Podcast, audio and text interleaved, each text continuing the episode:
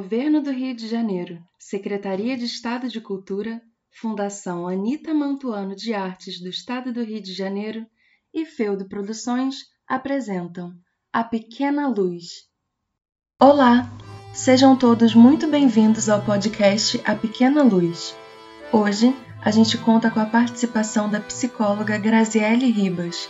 Grazi, é um prazer ter você aqui com a gente te agradeço por ter tomado um tempo para responder as nossas perguntas e levar informação a todos os nossos ouvintes. Pode começar se apresentando, falando um pouco de você, do seu trabalho. Seja muito bem-vinda. Eu me chamo Grazi Ribas, eu sou psicóloga e também mestranda em psicologia pela Universidade Federal Rural do Rio de Janeiro. Eu tenho formação é, como terapeuta cognitiva sexual pelo curso de formação em terapia cognitiva sexual. Eu atuo na clínica com a terapia do esquema e a terapia cognitivo-comportamental. É, desenvolvo pesquisas, né, desde a minha graduação na área da sexualidade e diversos temas, assim, dentro da adolescência, dentro da infância, mas principalmente é, no estudo né, sobre violência contra crianças e adolescentes através do Levica. Também sou atriz, então estou muito feliz com esse convite. É, confesso que quando eu li a peça, assim, eu consegui imaginar né, o cenário, fui imaginando figurino, imaginando os atores. Acho que vocês estão com um trabalho em mãos muito potente. Esse podcast também é uma potência gigantesca, né? A gente precisa disseminar, levar a informação é, para as pessoas do modo mais acessível possível. É, espero né, que quando esse tempo melhorar, para que a gente possa estar presencialmente, eu até possa assistir a peça, né? Então, estou muito feliz com o trabalho, muito feliz com o convite, muito, muito obrigada e espero, assim, que né, todas as, as contribuições que eu trouxe hoje possam chegar em crianças, adolescentes, em famílias, em mulheres adultas, é, em estar em vários espaços, né? Porque quando a nossa, quando a informação chega, é, é dessa forma que a gente vê sentido, assim, né? No nosso trabalho, principalmente quando a gente trabalha com temas tão duros e tão difíceis, né? É, que é falar sobre é, violência contra crianças e adolescentes. Então, isso é, é um movimento de luta e eu apoio muito né, esse tipo de trabalho. Eu acho que ele traz cada vez mais sentido né, para a nossa existência aqui de um modo geral.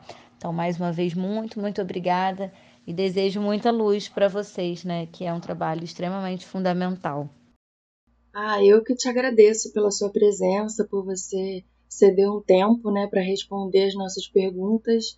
Tenho certeza que as informações que você vai trazer para o nosso podcast elas vão ser muito ricas e é exatamente isso que a gente quer. A gente quer trazer informação e, através dessa informação, tentar mudar esse cenário que, infelizmente, é muito presente no nosso país, né? É interessante também você, além de ser psicóloga, ser atriz, porque tem essa, essa conexão né, com a outra parte do nosso trabalho, que é uma, uma peça infanto-juvenil. Então, muito legal, estou muito animada. É, Grazi, a nossa primeira pergunta que eu separei é. No, no episódio passado, a gente conversou com a Luana sobre os efeitos, né, a questão do abuso sexual na infância, mais focado na infância. Então, pegando esse gancho, hoje eu queria te perguntar, para além da infância, quais as consequências de um abuso sexual, quais os danos é, dessa violência quando ela é praticada contra um adolescente? As consequências, né, assim, mais incidentes sobre as vítimas de abuso sexual na infância, em sua maioria tem relação com a vergonha, ansiedade, quadros depressivos, problemas de autoestima, insegurança, tendências suicidas, dificuldade de criar vínculos sociais, de estabelecer relacionamentos longos, dificuldade de evitar novas situações de abuso é, e nesse contexto, as vítimas de abuso sexual infantil possuem potencial de desenvolverem problemas no campo sexual, principalmente as do sexo feminino. E aí, o que, que a literatura apresenta? Né? É que a satisfação sexual envolve diversos fatores, tais como bem-estar físico, psicológico, emocional, e do indivíduo quanto à sua sexualidade. E pode influenciar na qualidade desses vínculos amorosos da pessoa. E assim é o entendimento né, subjetivo do indivíduo em relação às suas experiências sexuais, por meio de qual ele realiza a avaliação dos aspectos negativos e positivos dos relacionamentos sexuais que já teve. E aí, esses aspectos interpessoais, é, o contexto em que ocorre, né, os custos e benefícios, são fatores que são utilizados na análise acerca da satisfação sexual. E aí, a percepção né, é, daquele jovem, daquele adolescente, dessa pessoa na vida adulta, né, em torno do parceiro, interfere muito no juízo de valor sobre é, a sua percepção da satisfação sexual. E aí é perceptível né, o quanto a noção de sexualidade é, e satisfação sexual não envolve só os aspectos da cognição, como também da afetividade. Então, um abuso sexual na infância, né, na adolescência, é, depende muito do quanto esse jovem está exposto, de como foi esse abuso. Essas consequências, né, para chegarem na vida adulta ou na adolescência, tem uma série de fatores que a gente precisa analisar. E isso vai impactar no desenvolvimento da sua sexualidade e na sua satisfação sexual. E aí, é, quando a gente pensa em mulheres, né, é, diversos fatores influenciam o funcionamento e a satisfação sexual de mulheres, como idade, a presença do parceiro fixo, idade do companheiro, hábitos sexuais, sentimentos pelo parceiro, duração do relacionamento, é, sendo o abuso sexual potencial capaz de interferir negativamente no funcionamento sexual de mulheres que foram abusadas, prejudicando a satisfação sexual. E é, em relação ao desejo, excitação, nível de dor, capacidade de lubrificação, orgasmo. E além disso, as mulheres podem passar a evitar ter relações sexuais, sendo importante né, comentar que isso ocorre mesmo que sem a ocorrência do comprometimento do funcionamento sexual. E isso pode ocorrer porque os aspectos cognitivos e emocionais são relevantes componentes da experiência do abuso sexual. Algumas pesquisas apontam também que os menores vítimas de abuso sexual podem associar o sexo a uma gama de memórias e sentimentos negativos que podem ser transferidos para as relações sexuais posteriores, mesmo que não haja componentes de abuso.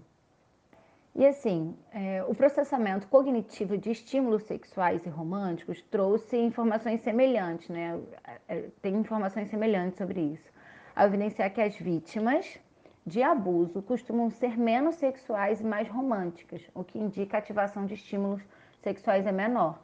Então, é, é, é, a gente percebe que há uma dissociação entre sexo e prazer, por haver uma relação entre estimulação sexual e medo. Bom, infelizmente, na nossa pesquisa, a gente encontrou muitos relatos de pessoas que sofreram abuso sexual na infância e na adolescência. Então a gente ficou com essa pergunta na cabeça, né? Quando a pessoa sofre um abuso na infância, um abuso prévio, é, essa pessoa fica mais suscetível à recorrência de um abuso? Bom, se tem, se os danos de um abuso já sofrido nos deixa mais suscetíveis à recorrência. Essa é uma pergunta bastante delicada, mas muito importante. Quando eu penso nessa pergunta, eu penso nos fatores de risco e de proteção. Quando a gente né, tem presente na família ou na clínica, enfim, próximo a nós, uma criança ou um adolescente, esses são sujeitos que precisam a todo momento né, ter orientação sobre fatores de risco e de proteção. Então, se eu é, estabeleço né, uma relação com um jovem de comunicação, falo com ele sobre educação sexual e tudo mais, eu estou né, é, protegendo essa criança, protegendo esse adolescente e é, dizendo a eles né, que faço isso porque existem alguns riscos na nossa sociedade. Agora, se existe um ambiente onde essa criança, né, ela não tem conhecimento sobre o que é seu corpo, sobre o que é partes íntimas, sobre o que pode ou o que não pode fazer, um adolescente não consegue reconhecer, por exemplo, o que é um relacionamento abusivo. E aí vamos pensar num exemplo, né? Se essa criança ela sofre um abuso na infância e ela continua num espaço de vulnerabilidade, um espaço, um contexto, né, que ainda é muito violento, que ainda envolve muitos riscos para ela, a chance de acontecer um abuso novamente pode ser grande, sim. Né? Porque ela continua nesse contexto. Tanto é, né, que quando a gente fala sobre abuso sexual ou qualquer tipo de violência contra criança e adolescente, a primeira é, medida a ser tomada é afastar né, a vítima do abusador. Então, a recorrência ela pode vir dada esse contexto né, de vulnerabilidade, onde existem muitos fatores de risco ali. Um outro exemplo é o funcionamento, é o modo de enfrentamento que essa pessoa, né, que sofreu abuso, seja criança, adolescente ou adulto, é, tem diante disso. Então, se essa pessoa ela se desliga, por exemplo, dessa situação, pode ser que ela se envolva em uma outra situação de risco.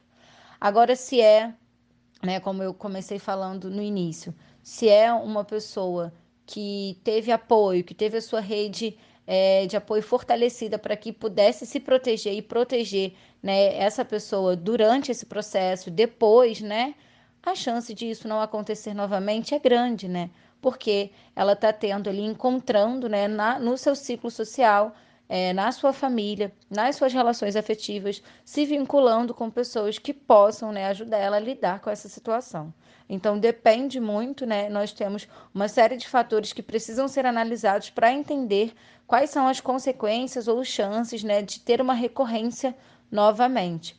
É, pensando também que nós temos uma sociedade extremamente é, machista, patriarcal, e aí, é, às vezes, tem mulheres que passaram por uma situação de assédio na infância, se defenderam, conseguiram sair né, dali, mas é, estiveram em outras situações de trabalho, né, de relacionamento, que sofreram algum tipo de violência novamente. Né? Então, essa recorrência não é algo é, fechado, né? precisa ser analisado sempre o contexto.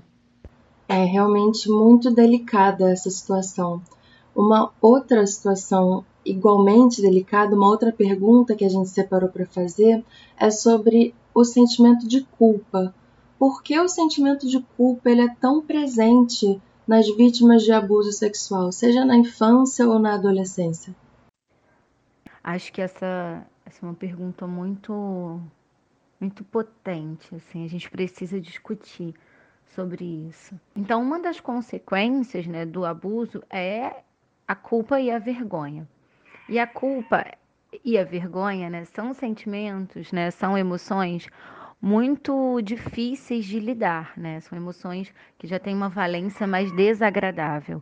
Quando a gente pensa, né, é, por que, que uma criança sente tanta culpa, por que, que um adolescente sente, tanta culpa? A própria situação do abuso pode ser prazerosa, porque nós somos sujeitos né, erógenos desde o nosso nascimento. Então, quando a gente é muito pequenininho e alguém faz cosquinha, isso é uma situação prazerosa e gostosa. Então, quando acontece um abuso sexual, essa criança ela pode sentir algum nível de prazer. E isso pode até parecer absurdo, mas é de fato, né? Porque aquele corpo tem é, pa pode passar por uma descoberta sexual, né? E a ideia, né, e a nossa discussão dentro da educação sexual é que seja uma descoberta sexual saudável e não através de um abuso, de uma violência. Então, se essa criança é abusada, por exemplo, é, pelo pai, o pai que abusa também é o pai que coloca para dormir, que brinca, que dá carinho. Então, tem esse sentimento de eu não posso é, contar o segredo, né? Porque eu vou perder esse pai. É, tem um caso, né, muito, muito emblemático, assim, no Levica que a gente estudou, né, atendeu uma época, na verdade, era um, o pai, ele tinha, ele cuidava dos dois filhos, a mãe trabalhava muito, e nesse, nessa história de cuidar dos filhos, ele limpava as crianças, tipo, colocava as crianças de quatro para limpar e tal. E ele dava muito amor, etc. Mas ele tinha comportamentos, né, que eram comportamentos sexualizados. E a mãe começou a perceber, a mãe é, era, não sei se era professora, se era psicóloga também. Enfim, a mãe começou a perceber, assim, alguns comportamentos nas crianças sexualizados já. E aí precisou afastar ele das crianças. E as crianças sofreram muito.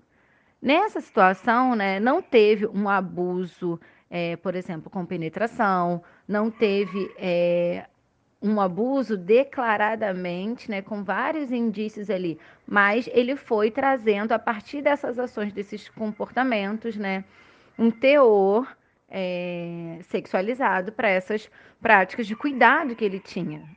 Então a criança ela pode se sentir culpada por não conseguir se livrar da situação.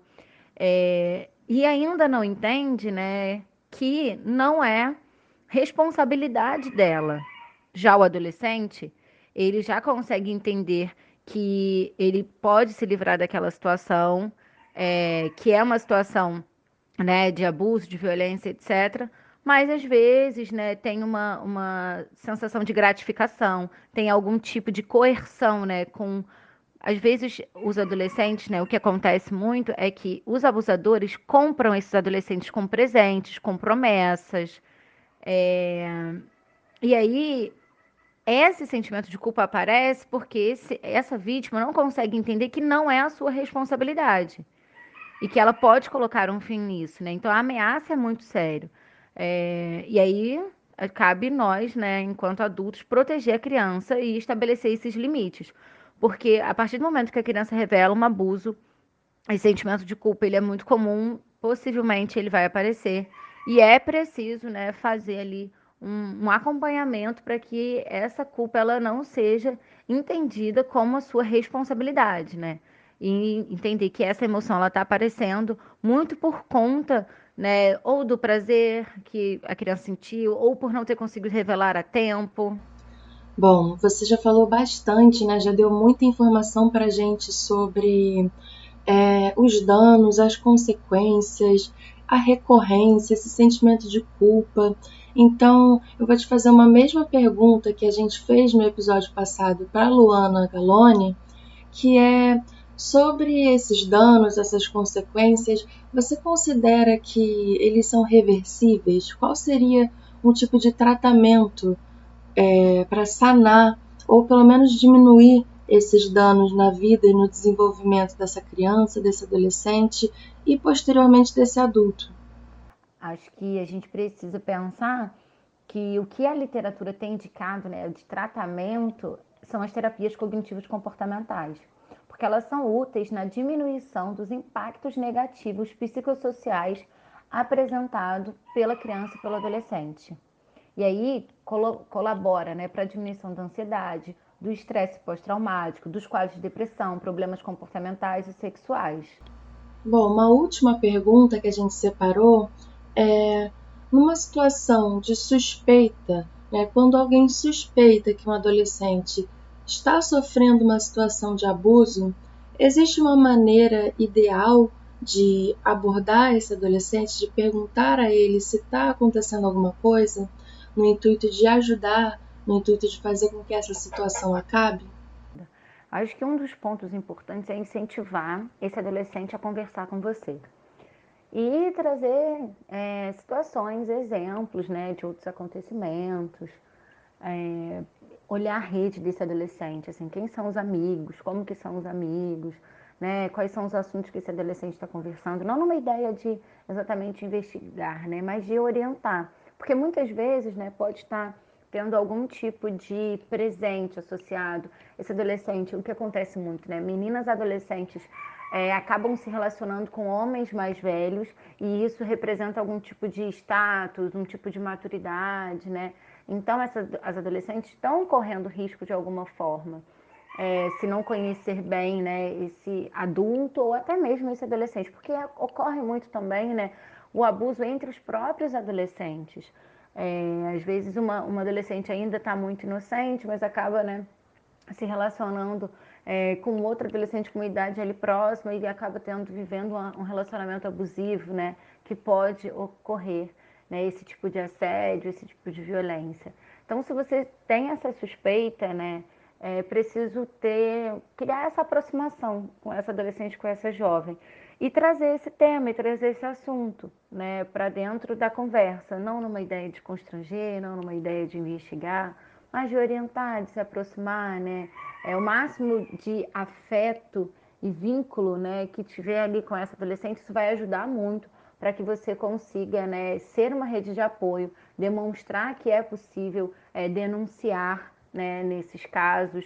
É, então, isso é muito importante, né, a gente falar que as denúncias elas são feitas pelo Disque 100. É, e aí é um, é um canal né, que tem também um aplicativo, a gente pode acessar por esse aplicativo para que essas denúncias elas sejam feitas, porque quanto mais notificação, mais a gente consegue reunir dados para gerar algum tipo de mudança, né? Bom, Grazi, essa foi a nossa última pergunta. Quero te agradecer imensamente porque você respondeu a todas as nossas perguntas com muita paciência e com uma riqueza de detalhes que eu acho que tornou as informações que você trouxe muito acessíveis a todos os nossos ouvintes. É, inclusive, aos nossos ouvintes, eu peço desculpa, porque deve ter dado para reparar alguns ruídos engraçados no fundo do nosso podcast. Aqui na minha casa tem o barulho de um cachorro, lá na casa da Grazi teve um barulhinho de um galo bem insistente. Então, é normal, a pandemia está fazendo todo mundo ter que manter o isolamento. Então, a gente grava os podcasts da nossa casa. Então, tem sempre um barulhinho aqui, um outro ali. Esse episódio foi um pouco impossível tirar é, os ruídos dos, dos, bichinhos, mas acredito que seja compreensível. É, o nosso episódio de hoje fica por aqui. Agradeço demais a quem tem escutado. Peço que vocês compartilhem, porque esse trabalho é para vocês e a informação, como a gente já aprendeu até aqui, é a maior ferramenta de prevenção e combate que a gente tem ao abuso sexual na infância e na adolescência. Um grande abraço, até o próximo episódio e lembrem-se: protejam suas crianças e adolescentes.